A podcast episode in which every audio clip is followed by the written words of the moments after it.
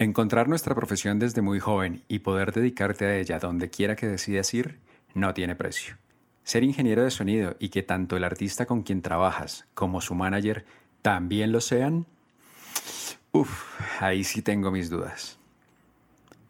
Stage Latino Podcast, episodio 37.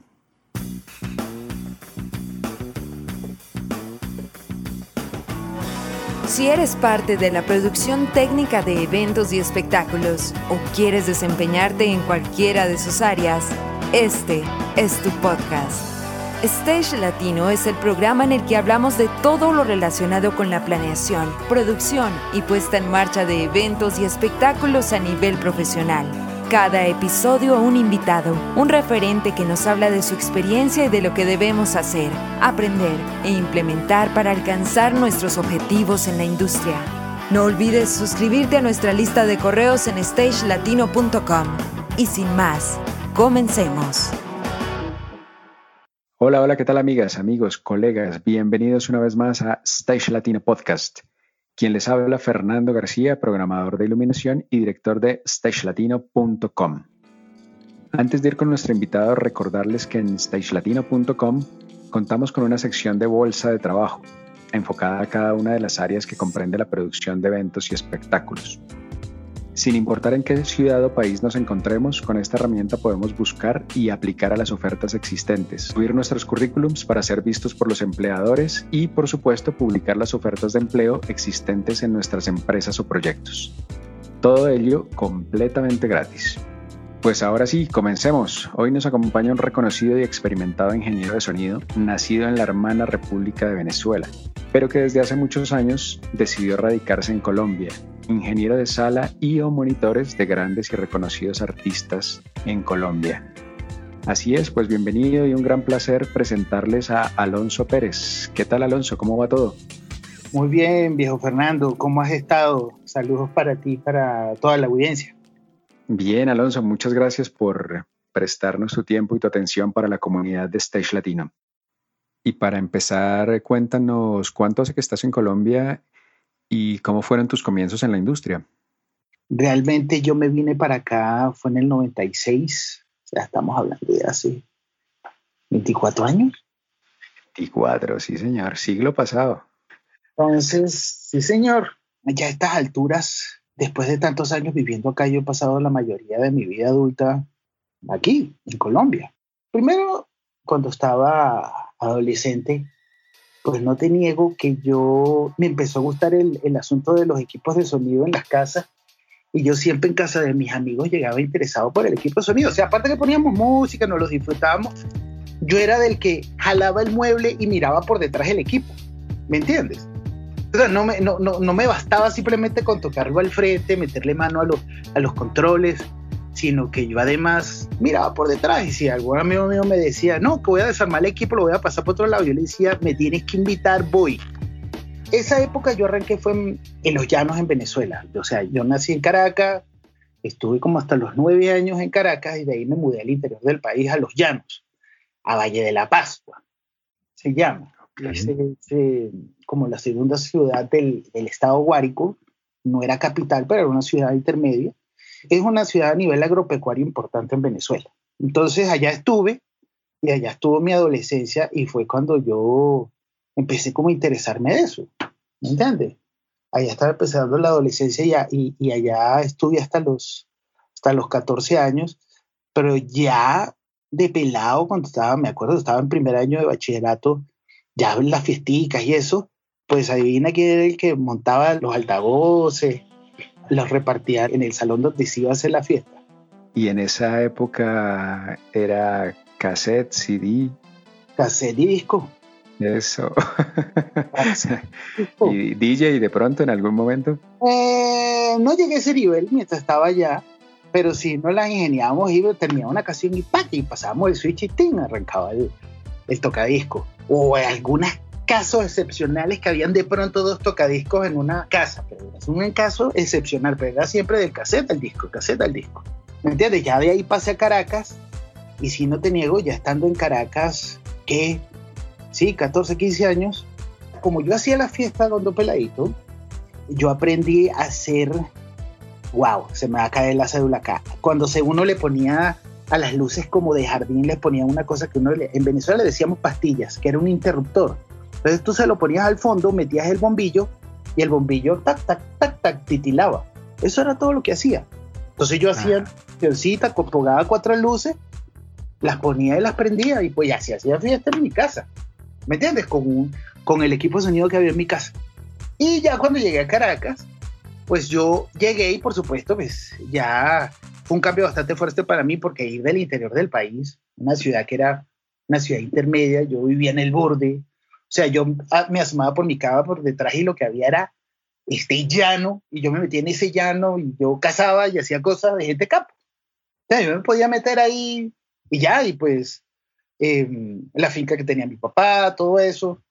Entonces, pasar después a Caracas, a la capital, yo teniendo 14, 15 años, fue un golpe un poquito fuerte. Ese cambio en mitad de la adolescencia es duro. Pero, entonces de pronto yo llegando a una urbanización en Venezuela, donde no conocía a nadie y tal a esa edad, y de pronto prendí mis luces, viejo, y un amigo me paró abajo y me dijo, oye, mira, vi que tienes como unas luces, ¿qué haces tú? Tú tenías una miniteca. Estoy hablándote de los 80. La miniteca, wow. O sea, había escuchado hablar de eso, pero digamos que no había puesto tanta atención por pues, la edad también que yo tenía. Y allá es donde me entero de las minitecas, de eso que sucedió en los 80, que eso se volvió una industria. O sea, la industria de la fiesta realmente llegaba a un momento, me acuerdo la primera vez que fui a una miniteca allá, fue una cosa absurda, fui por un salón donde cabían, era un salón como para 2.000 personas, 3.000 personas, y de pronto yo veo un mueble así donde supuestamente está un DJ, unas luces que giraban alrededor, una cantidad de altavoces y aquella cosa sonando tan duro. O sea, yo quedé impactado. De ahí en adelante, yo creo que fue que me enganché. Ahí sí realmente me picó la vena del audio. Yo creo que ahí fue donde sí, digamos que fue ya que me terminé de enamorar del audio. Entonces de ahí, este, pues indudablemente terminé trabajando en las minitecas, ya desde los 16 años estaba yo trabajando. Tuve la suerte de pronto que me dieron algunas concesiones en mi casa para irme de fiesta y a veces hasta para irme fuera de la ciudad, teniendo 16 años. Era otra época, ¿no? Entonces yo arranqué ahí en las minitecas, esos fiestones y esas cosas. Me fui interesando, primero montando, porque uno lo que llegó fue a cargar altavoces. Claro, con 16 años yo tenía tamaño ya y lograba cargar los equipos y bueno, yo me puse a trabajar en eso. Y de ahí después empecé a ir a conciertos y ahí me siguió picando la vena y me acuerdo que fue en un concierto de un cantante allá en Venezuela, un cantautor que se llama Frank Quintero, fue un concierto y nada, me decidí, me le subí al From House eh, esperando el artista, fui, vi un señor ahí canoso y le pregunté, oiga, ¿cómo puedo hacer para estudiar esto?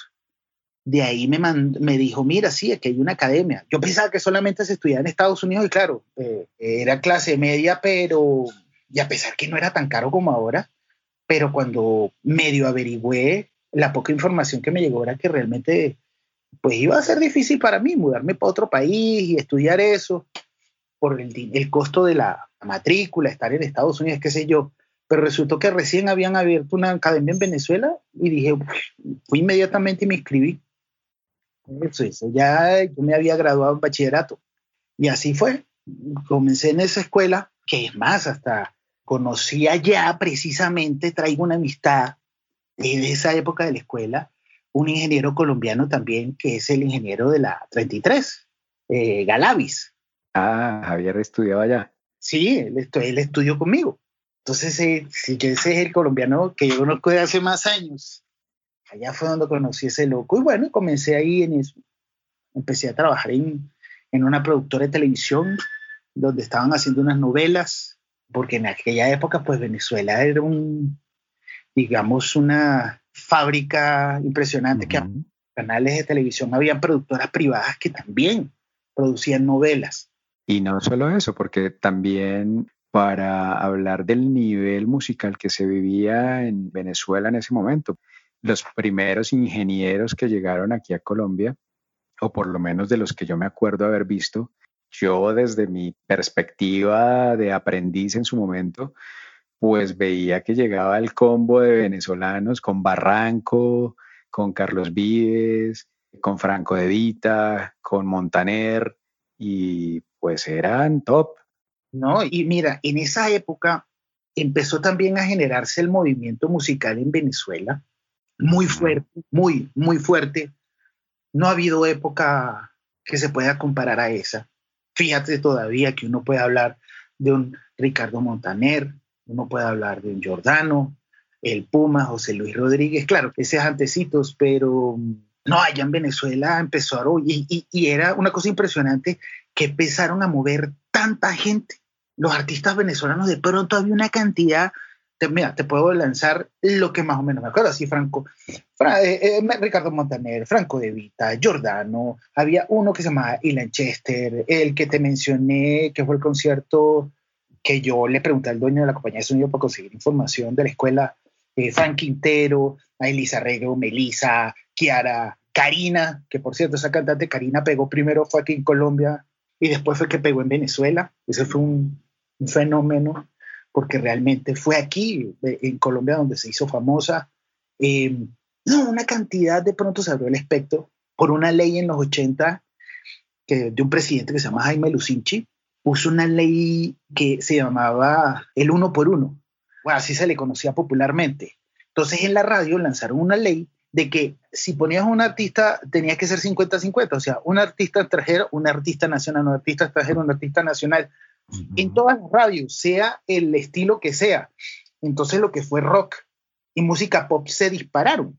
Y más, pues ya había cultura salsera y eran pocas radios las que había eso, pero eso también abrió la puerta también a los estilos de salsa, a los estilos latinos, también se dispararan. Y entonces empezó a haber una cantidad de artistas, eso indudablemente, pues genera ya un mercado y una necesidad, porque se si disparan por todos lados, empiezan a aparecer músicos, bandas, que no sé qué, pues hubo necesidades técnicas, pues, ¿me entiendes? Eso lo a desarrollar mucho. En Venezuela en esa época, indudablemente, pues tú lo tienes claro, iba muchísimo artista internacional a Venezuela, porque si de pronto empezó a llegar si artistas así de uno poder ver Bon Jovi, ver Peter Gabriel, ya se vio Queen en los 70. O sea, cantidad de artistas se llevaban para allá, para Venezuela.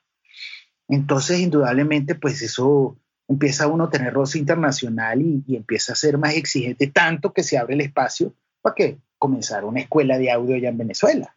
Se dispara eso y yo, pues, yo estaba realmente, aunque yo voy saliendo en los 90, entrando ya a los 90, pero te lo digo sinceramente, la camada de músicos que salieron y se hicieron internacionales, famosos y que fueron longevos en el tiempo, pues los amigos invisibles, eso fue en los 90. Eh, tengo yo el orgullo de haberle grabado los dos primeros temas que ellos pegaron en la radio, amigos, en el estudio que yo tenía. ¿En Caracas? Sí, claro. Ok. Era un grupo impresionante, es más, tenían unas cosas allá de ver eh, canciones de Inexcess, no me acuerdo cuál era el nombre de la canción, fue una canción que le hicieron en versión de salsa, eso, yo estaba en ese concierto, fue una cosa de que nos fuimos de para de escuchar una versión de un grupo australiano así que estaba pegado y escucharlo en versión salsa, eso eran muy locos, o sea, los amigos eran de un nivel de creatividad musical y eso se estaba viviendo en todos los estilos allá, a principios de los 90. Pero igual, lo que te digo, la camada de los 80, la gente que salió de los 80, principios de los 90, no se ha repetido, siento yo, allá en Venezuela. Claro que, bueno, ya después de 20 años, pues no te niego que uno se desconecta un poco de las cosas allá por mucho seguimiento que le haya hecho. Ahora es mucho más fácil hacerle seguimiento que lo que pasa allá en Venezuela por el advenimiento de las nuevas tecnologías, el Internet, el WhatsApp, Facebook y todo eso. Pues en aquella época, 80, 90, no, no existió eso como para tener tanto, o en los 90 cuando yo ya estaba acá, que llegué en el 96, allá para acá, no habían esas herramientas. Entonces, claro, yo me deslindé un poquito de lo que pasaba a nivel musical y claro, entro acá, pues aquí había bastante riqueza como para uno entretenerse. Cuando yo llego acá, como yo vine con el grupo, el grupo Espías, tenían aquí un tema pegado, es un grupo de rock tuvo una metamorfosis porque cuando yo grabé, eh, yo los grabé a ellos a principios de los 90, el disco, eso fue con una disquera venezolana que resulta que se vendió, se llamaba Sonoros Ben. que son muchos discos de ellos llegaron acá de esa época. Cuando tú dices, a ver, Franco Evita o, o Montaner, Montaner si era artista sonoro, eh, Rod Ben, perdón. Entonces ellos tenían, la gente de Rod Ben, nosotros estábamos negociando con ellos ese disco, yo estaba involucrado porque yo me arriesgué con ese disco de ellos, mejor dicho, me metí en, el negocio. Entonces fue una apuesta mía con mi socio del estudio. Este, nos metimos ahí, pero entonces estaba negociando con ellos. Después de la negociación se fue dilatando, entonces después Rod Ben se vendió. Se vendió a, me acuerdo que la gente de Polygram. Entonces, pues por ahí, haciendo un concierto, nosotros vimos, eh, un, un amigo mío, nosotros queríamos hacer un concierto y uno de los panas de la banda fue para hacer una cosa totalmente fuera de, o sea, reparar, no me acuerdo qué era, si era una silla o algo del jardín, algo que fue a reparar el taller. Entonces vio como un espacio y el loco dice, se voltea y le dijo al amigo, oye, ¿será que yo puedo hacer un concierto acá? Entonces el hombre le dijo, ve, sí, puedo hablar con mi papá y resulta que el papá sí le dio el permiso al pelado. Entonces nosotros teníamos acceso a, yo qué sé yo, yo cogía un, un sistemita de sonido Ramsa con amplificadores Ramsa, la consola me acuerdo que era Pibi de 16 canales análoga, y dijimos vamos a hacer un concierto acá, vamos a hacerlo así, vamos, de, puro loco, nos lo inventamos, entonces la semana se me dio, se le contó a los amigos, realmente era como, en cierta forma fue como una rumba más que, que concierto. Entonces, bueno, se planteó de pronto, ¿será que se comentaba que no sé qué? Y bueno, sí, loco, cuando fuimos para el concierto, resulta que cae aquel viaje de gente a un taller de metalmecánica. o sea, tú veías las láminas, todas las cosas de hierro que estaban haciendo. Toda la herramienta. Toda la cosa ahí, y ahí pusimos unos bombillos tal. De eso prende y apaga el sistemita. Hicimos ese concierto y resulta que un locutor de radio muy famoso del horario prime time, que eran las mañanas, en las mañanas, sí, va y ve el concierto y ahí resulta que ese día se estrena una canción que salió en un ensayo de Mamadera Gallo. Y esos locos llegaron y hicieron El ratón de Cheo Feliciano y lo tocaron. Y yo te estoy hablando que ya en ese momento ellos estaban tomando un estilo power metal. Era como una mezcla de grunge con metal y el estilo como decirte como tomando los colores de Pantera y aplicándolos a lo que ellos estaban haciendo. Entonces, tú, cuando, claro, ellos estrenaron ese día esa canción ahí, estando ese locutor, y él escuchó el tema y quedó fascinado, enamorado. Aparte, pues la bola se corrió, la gente cuando escuchó el tema, pues quedó impactada de lo que escuchó.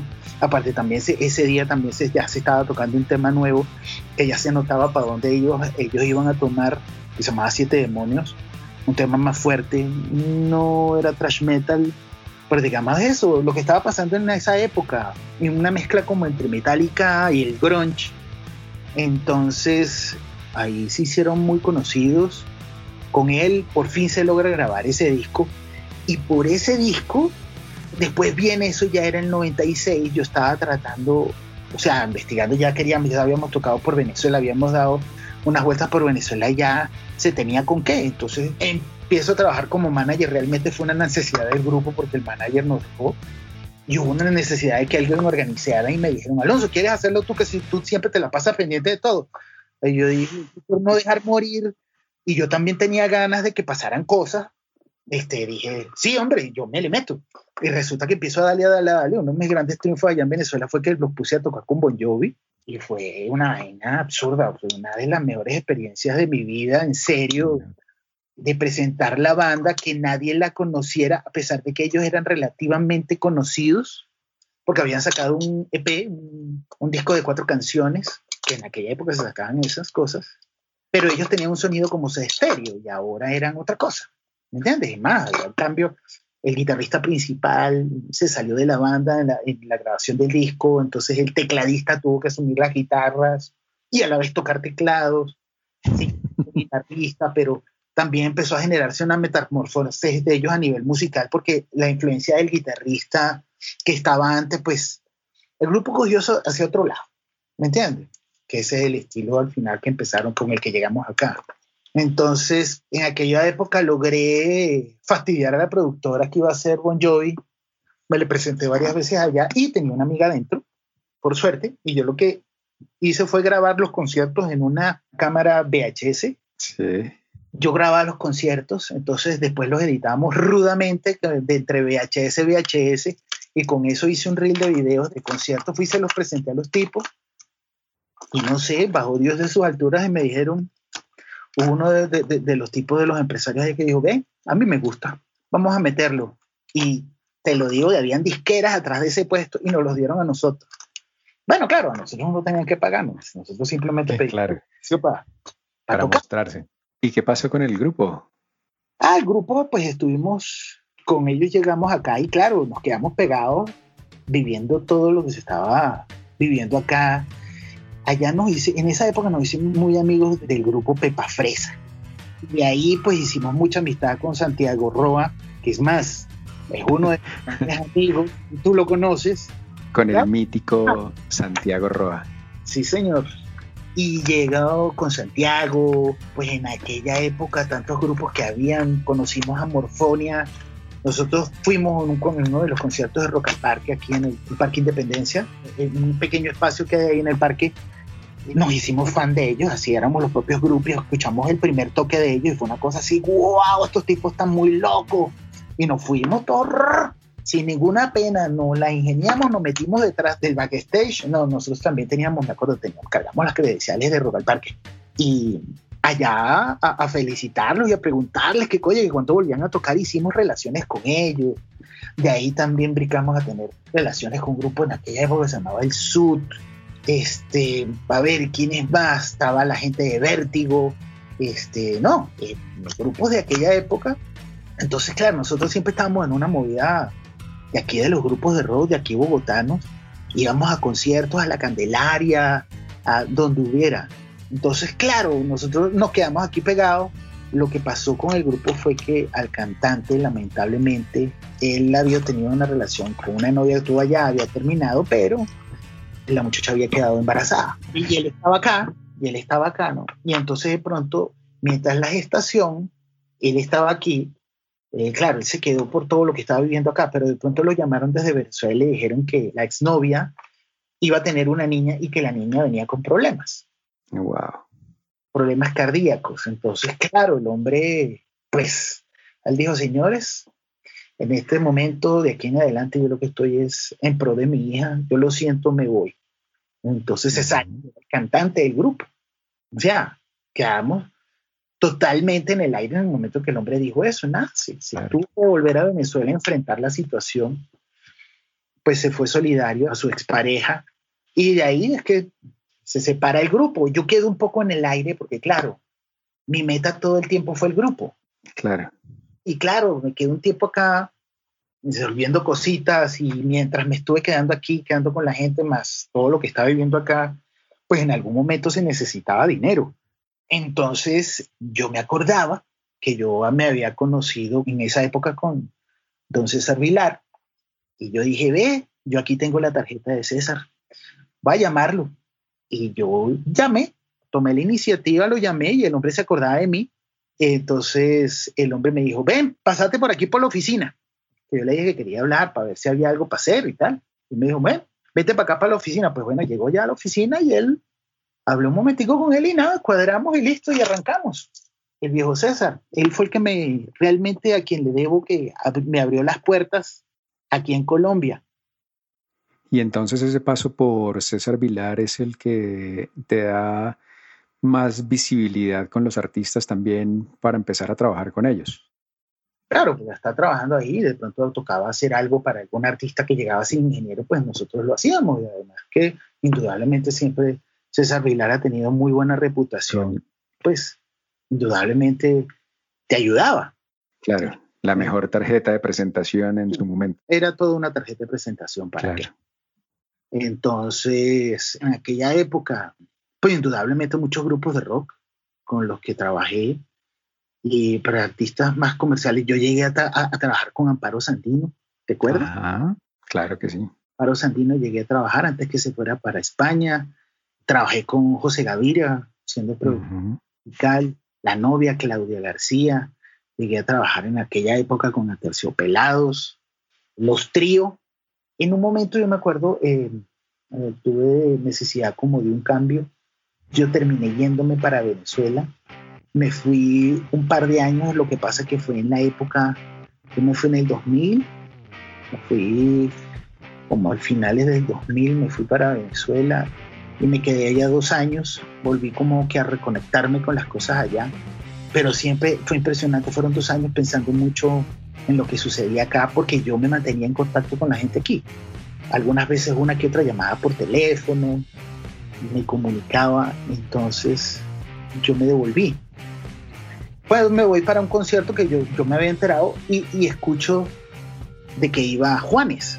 Y yo hasta en ese momento yo no sabía que era él.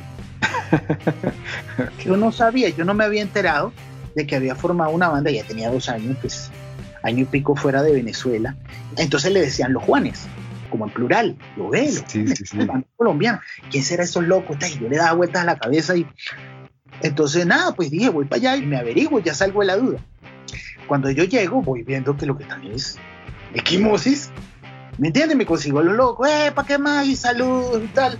Entonces, el que era el, el road manager de ellos, que fue durante mucho tiempo road manager de Juanes. Alejo. Alex, eh, eh, Alex exacto. Alex Gutiérrez. Exactamente. El hombre llega y me dice, oye, deme su teléfono acá en, Colombia por si acaso pasa algo, pues de pronto te llamo para que nos ayudes acá. Y yo le dije, bueno, listo, le di el teléfono. Ahí es cuando me empiezo a enterar quiénes eran ellos, de lo que estaba pasando con ellos. Yo, ve chévere, me di el concierto, indudablemente, pues impactado del nuevo estilo, el estilo que te traía Juanes. Cuando después me llevo la sorpresa de que venía el Festival Nuevas Bandas y resulta que Juanes era uno de los invitados principales para el festival. Entonces me llaman y me dicen, Alonso, ¿tú nos puedes ayudar en el festival? Yo digo, bueno, listo de una, vamos a darle. Entonces, pues muy contento trabajar con ellos de nuevo. Sabían que los buen músicos que siempre han sido. Y nada, fuimos para cuando fuimos el, el festival, nos fue muy bien, todo salió muy bien y ahí fue que después que terminé eso ya venía Juanes con la oficina de ellos, con el personal manager que me acuerdo, Andrés Recio, colombiano, que vivió muchos años en Estados Unidos, de la oficina de Fernando Martínez. Entonces primero me llamó Alex y después me llamó él. Entonces no, que para que hiciera cosas con Juanes, que no sé qué, ah, bueno, sí, cuando tiene concierto acá me dijo, no, no, no, tenemos concierto, creo que fue Ecuador, una cosa así. Y así fue que empecé a trabajar con ellos y así duré prácticamente un año. Con Fanny Lu, pues, que ahí trabajamos, tuvimos la oportunidad de trabajar juntos. No solamente trabajé como ingeniero de sala, sino que además production manager de ellos. Siete años trabajé con Fanny en eso. También, pues bueno, así pues los más conocidos, también con Vives, que estuve durante un año, 2013, y de ahí brinqué para Andrés Cepeda. Ya tengo, ya voy para seis años con Andrés Cepeda. Claro, y es Andrés en este momento el proyecto principal, Alonso, por volumen de trabajo, supongo. Pues bueno, yo sí, ya llevo ya casi seis años trabajando con Andrés, ya es una buena cantidad de tiempo. Indudablemente es uno de mis artistas principales. Todavía sigo haciendo cosas con Fanny Lu, no tantas, pero sí sigo haciendo cosas con Fanny Lu. Retorné hace como unos tres años, regresé, pero como ingeniero de sonido nada más. Me encargo de sus cosas de producción y sigo ahora con compañías de sonido para hacerle alineación de sistemas y ese tipo de cosas que comencé también a hacer eso. En grabaciones, ahorita que me faltó, echarte ese cuento, yo aquí también llegué y grabé cositas, pues más que todo grabación. Eso fue mis contactos con el estudio, pero es que estaba muy dedicado porque, por suerte, pues las bandas querían trabajar conmigo, entonces yo me involucré en muchos proyectos. Digamos que siempre había trabajo. La ventaja es que hubo un momento en el que había una ebullición de músicos, de artistas, de bandas, de propuestas y el tema técnico hasta ahora estaba surgiendo acá, ¿no? Entonces hubo una época en la que la verdad todos pudimos aprovechar cierta mm, carencia de personal y que teníamos que doblarnos con muchos artistas y con muchos eventos, ¿no? Total. O sea, realmente sucedían muchas cosas en Colombia. Y eso y a pesar de la dificultad de movilidad en esa época, ¿no? Claro. No podías irte en carretera de aquí a, a es más, hasta ir a Ibagué era como complicado. Sí, eh, hubo una época en la que se complicó eso demasiado. Sí, demasiado. Entonces yo tenía una regla principal, era que yo no viajaba en autobús, Ujú. solamente en avión. Entonces pues, eso limita un poquito, los presupuestos se disparan y qué sé yo. Pero a ver, el punto era que bueno, con la parte de grabación, pues participé en, algo- en algunas cosas. Por ejemplo, me acuerdo que cuando regresé, había un estudio que se llama Estudio 59, que quedaba en la 59. Sí, ese sitio fue muy famoso. Claro. me fue en el 2000, dejé eso paradito. Yo era, me hice muy amigo de Papo, el dueño, y por supuesto ahí estábamos, Morfonia, Vergo, teníamos que ver con él. Es más, antes de que eso fuera un estudio, nosotros íbamos a ensayar ya, porque el hombre ponía los equipos y cuando le gustaba una banda le ponían los equipos gratis para que ensayaran. Así fue como, como Papo comenzó, porque él era otro fascinado del medio, la cuestión de la música, tenía la batería más brutal de Colombia en su época costó 9 mil dólares. Wow. Entonces, claro, nosotros la pasamos allá y después fue cuando se habló, oye, ¿será que se monta esto como estudio y tal? Y bueno, sí, hay con qué comenzar. Y entonces Pablo empezó a comprar cosas, compró Pro Tools, que no sé qué, y bueno, se fue armando el estudio allá y empezaron a trabajar como Estudio 59. Yo no trabajaba directamente para Pablo, pero me la pasaba mucho allá. Yo me fui y era una empresa que estaba andando. Yo cuando después regreso, dos años después, pues estuve apenas do- dos años allá, hasta un momento otra vez que metí retroceso entre todo lo que estaba sucediendo en Venezuela, lo de las marchas, tal, yo estuve, cuando bajaron a Chávez, yo estaba en el centro, o sea, yo me vacilé todo eso, yo fui uno de los que nunca entenderé por qué, de las energías y, y de lo que se genera en esos momentos, te lo digo en serio, tú de pronto ves una acción de esas en la calle y tú dices, no, ese lío político, porque la gente se pone a echar piedra y no sé qué. Y en aquel momento yo que estaba aterrado, yo no sé por qué, y terminé echando piedra. Wow. Sí, o sea, a lo loco terminé echando piedra también. Y yo quedé, wow, o sea, yo comencé fue pasándole las piedras, porque yo quería... y no sé en qué momento terminé yo boleando piedra también metido en el medio, con una lata encima, porque uno sentía cuando le disparaban a uno, pegaban los perdigones ahí en la lata, me acuerdo que desarmaron fue un kiosco, lo destrozaron. Y gracias a Dios siempre no me quedó ese sentimiento de culpa porque el, el kiosco estaba vacío. Fue la suerte, gracias a Dios, que alguien no terminó sin que le hayan Claro. terminado la, la mercancía o qué sé yo. Entonces viví esa época y yo cuando me devuelvo, porque decido ya, o sea, ya tanto problema, tanta cosa que no sé qué, y acá y me jalaba la, la cuestión con devolverme para acá. Yo estaba en contacto con el manager de Cepeda, que era el manager de Marvel cuando trabajé un tiempito con ellos. Claro. Luis Miguel Olivar, ¿no? A que a propósito le enviamos un gran saludo. yo estaba en contacto y es más, yo vine acá cuando lanzó su disco Maite Montero. Resulta que el negro me llama a Venezuela y me habla del proyecto, qué tal, que qué iba a hacer, que si yo me iba a quedar pegado acá, que él tenía eso, que necesitaba en en ese momento a ver si yo podía pues participar de eso. Entonces nada, yo eché unos telefonazos acá, oye, mira, me puedo quedar un tiempo allá en tu casa, un amigo, que me están ofreciendo esto y, y el amigo me dijo, sí, listo. El parcero me dijo, venga, se haga ese trabajo. Entonces me vine y estuve girando con Maite Montero. Y de ahí me volví a, como que cuando terminé la gira, yo ya estaba enganchado otra vez aquí, loco. Viejo Alonso, tengo entendido que dentro de sus funciones con Andrés también está la calibración del sistema, ¿verdad? Yo hago realmente lo que es ahora una doble función en Cepeda, que es, eh, hago mi alineación de sistema de sonido y después hago la mezcla, que tranquilamente hacer un mapa, un solo trabajo, pues yo monto y gracias a Dios por eso es que, por ejemplo, la César en algunos momentos me encargó a mí las cosas y este, analizar eh, pocas realmente, este, más con, con la gente de Génesis, por ejemplo. Pero esa doble función con Cepeda implica que tenga que viajar el día anterior eh, sí o sí, o porque Sí, en un solo día no se logra. Tienes, tienes razón. Yo siempre viajo un día antes, siempre. O sea, sí me es un poquito más difícil irme el mismo día, que lo podría hacer si yo solamente mezclara. Pero como hago esto también, entonces yo me voy un día antes para poder tener tiempo de estar en el montaje del sistema. Si tengo algo que opinar, pues trato de, me pongo de acuerdo con los de las compañías de sonido. Oye, mira, que pronto me parece tal cosa. Trato de estar en contacto en lo, en lo posible, si se me permite. trato de estar en contacto con el de la empresa, si quiero preguntarles si tengo alguna duda del sitio. Ya muchos de los que tienen tiempo en sus compañías de sonido, pues cuando yo hago el ejercicio de alineación del sistema, yo trato de que ellos vean lo que yo hago, lo hago con ellos, para que ellos se den cuenta de cómo yo lo hago y si en algún momento no puedo, ellos ya tienen la guía de cómo lo hice yo, pues. Hay algunos que captan la idea como que se les quedan y entonces en su cuaderno mental o si son más pro de pronto hacen anotaciones, se dan cuenta de que uno quiere y de la forma como uno lo hace, porque realmente hay varias maneras hay varias técnicas, no es una sola. Tu eh, montaje de sistemas de sonido puedes hacer algunas cosas diferentes y das muy buen resultado. Alonso, y con el tema de Andrés, de Andrés Cepeda, es muy complejo a nivel técnico y a nivel de concepto trabajar con él, siendo un ingeniero de sonido también. Y pues además Luis Miguel Olivar, el manager, que también es ingeniero de sonido. ¿Se vuelve complejo eso?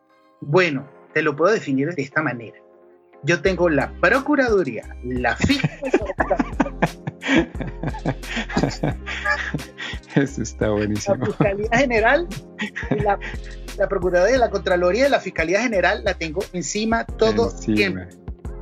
Y en algunos momentos se baja Andrés también. Claro. Imagínate, pues indudablemente el negro lo, lo sabe y si me escucha, lo sabe, el negro me aprieta duro. Me aprieta duro porque él, yo cuando llegué acá, él trabajaba con Carlos Vives. Ajá, sí, claro, Luis Miguel era uno de los primeros ingenieros de Carlos Vives, con Eduardo Narváez, ¿no? Sí, señor.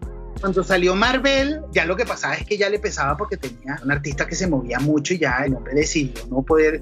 Entonces, y en esa época él tranquilamente podía hacer el trabajo, tranquilamente. Entonces, y bueno, y Andrés, lo que pasa es que hay una cosa, yo, yo también Andrés lo tengo conociendo desde que llegué acá. Desde Poligamia. Sí, él era parte del parche. Yo conocía a Andrés de antes. En Marvel él era el que hacía monitores y yo hacía sala. Entonces, el negro desde esa época lo conozco y el negro se me para al lado. Y si al negro no le gusta, me abrocha y, y saca, saca látigo y no me gusta y punto. Claro, y Andrés en las pruebas obviamente hará lo mismo. Andrés, de pronto porque tiene una posición un poco más cómoda, el hombre simplemente me dice, da tres cositas y ya, chao. No necesita decir más. ¿Por qué? Porque está el negro. ¿Entiendes? El hombre está ahí al lado. Que me está haciendo fiscalía, pues él lo sabe. Y no, y si se aprieta la cosa, también lo ayuda a uno a ser mejor. Pero precisamente eso, que nota que el que realmente tenga esa función de apretar sea con conceptos porque sabe lo que está hablando. De una manera u otra uno tiene que hacer caso porque Luis Miguel Olivar es el que lleva. ¿Cuántos años ya tendrá? 20, años tendrá el proyecto de Andrés. Sí, yo creo que un poco más, claro. Si no estoy mal, Sé Morir fue como del 98, 99. Claro, 25, está 25, 30 años. Y ojo, y aparte que Andrés, ¿quién le movió la banda? Bueno, yo hice show de poligamia y el man Andrés, era, era, perdón, Luis Miguel Olivar. Luis Miguel. Cuando antes de eso, pues era Marvel, ya estaba Andrés también. Entonces, hay una relación entre Andrés y el negro tan extensa, tan larga, que terminar siendo el Luis Miguel el manager de Andrés durante tantos años. Entonces, oye, el negro Luis Miguel conoce cosas de Andrés de toda la vida, ¿me entiendes? Al del hombre, pues tengo que poner atención. Yo he aprendido a hacer cosas desde que entré en Andrés ahora. Yo también he aprendido cosas por fuera, cosas nuevas. Entonces me ha llevado a otro nivel. Y además que tengo una gran suerte, siempre agradeceré de trabajar en Andrés, porque Andrés, a pesar de tener un crudo exigente, hay momentos que son, tú sabes, se, puede, se pueden tensos, pero es que hay una vaina que sí agradezco mucho, es la versatilidad del artista con el que trabajo.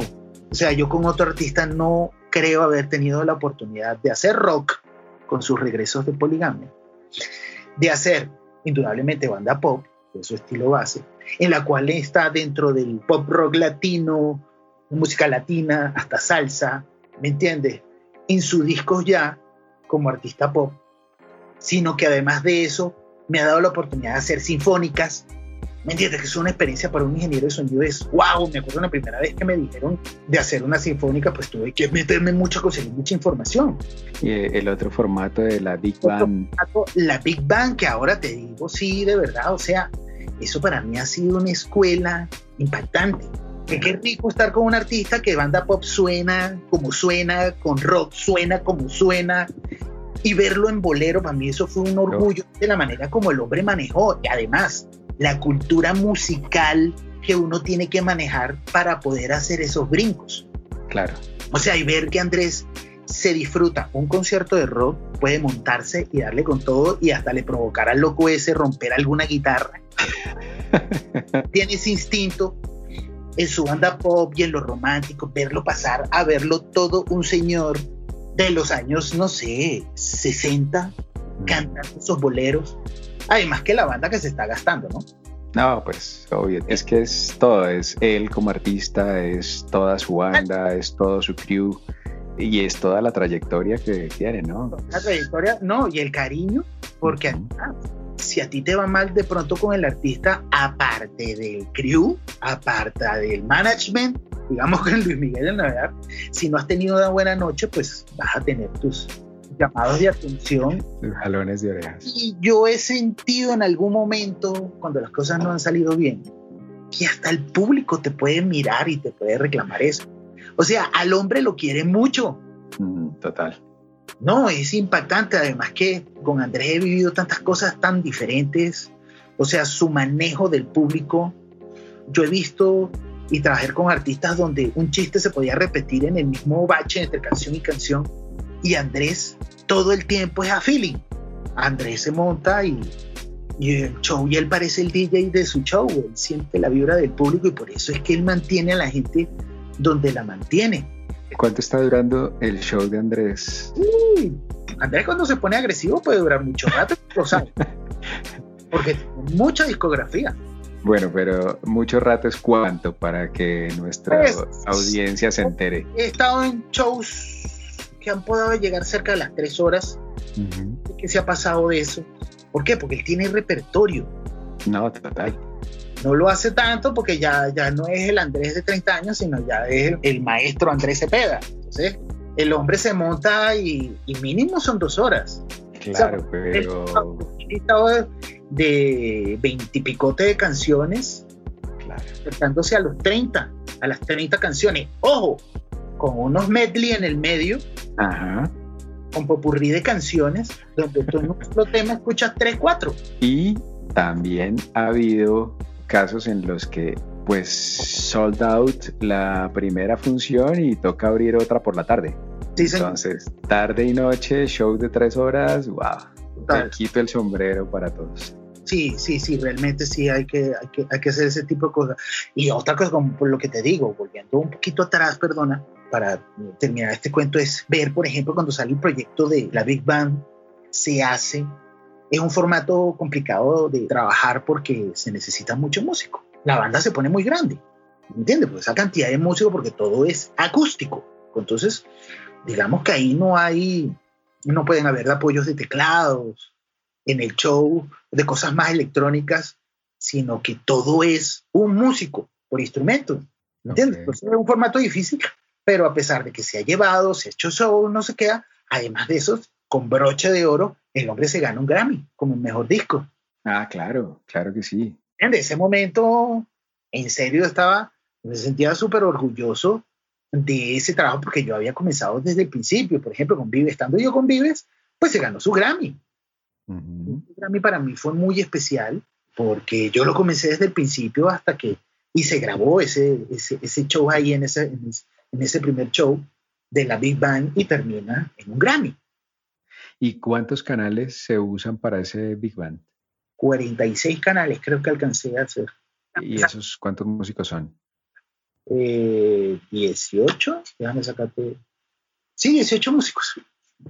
Ah, tiene su formato acústico también, Mi formato de teatro con Andrés en tablas, eh, en tablas. Okay, o sea, es un artista extremadamente versátil, eso también lo agradezco a Dios porque me ha dado muchas experiencias de tener que enfrentar tantos escenarios diferentes.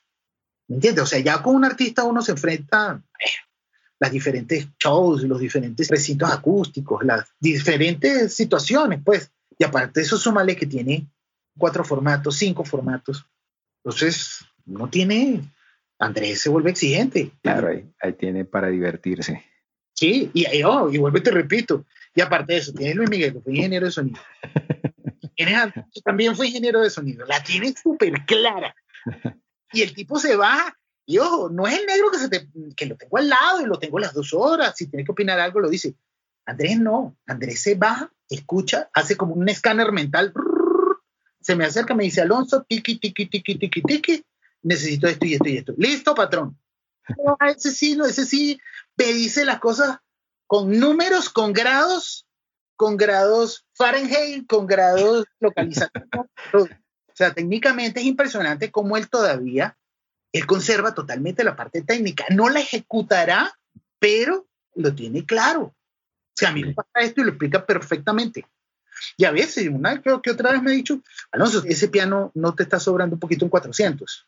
Así, que se baje y sí, mire así de lado, pase al frente de la tarima y de pronto, no sé, por radio o se acerque hacia atrás y me diga, oye, ¿tú no crees que te falta? tú revises y conocías. ¿Me entiendes? Sí, señor. Un conocimiento. Y eso es lo de trabajar también con, con, con Andrés. Total.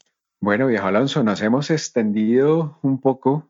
Ha estado tremenda la conversación, muy amena, muy divertida. ¿Qué nos falta para terminar? ¿Qué más quisiera agregar a esta conversación? Pues bueno, nada, este, pues ahí sí me salgo un poco del patrón y me voy a lo que vivimos actualmente.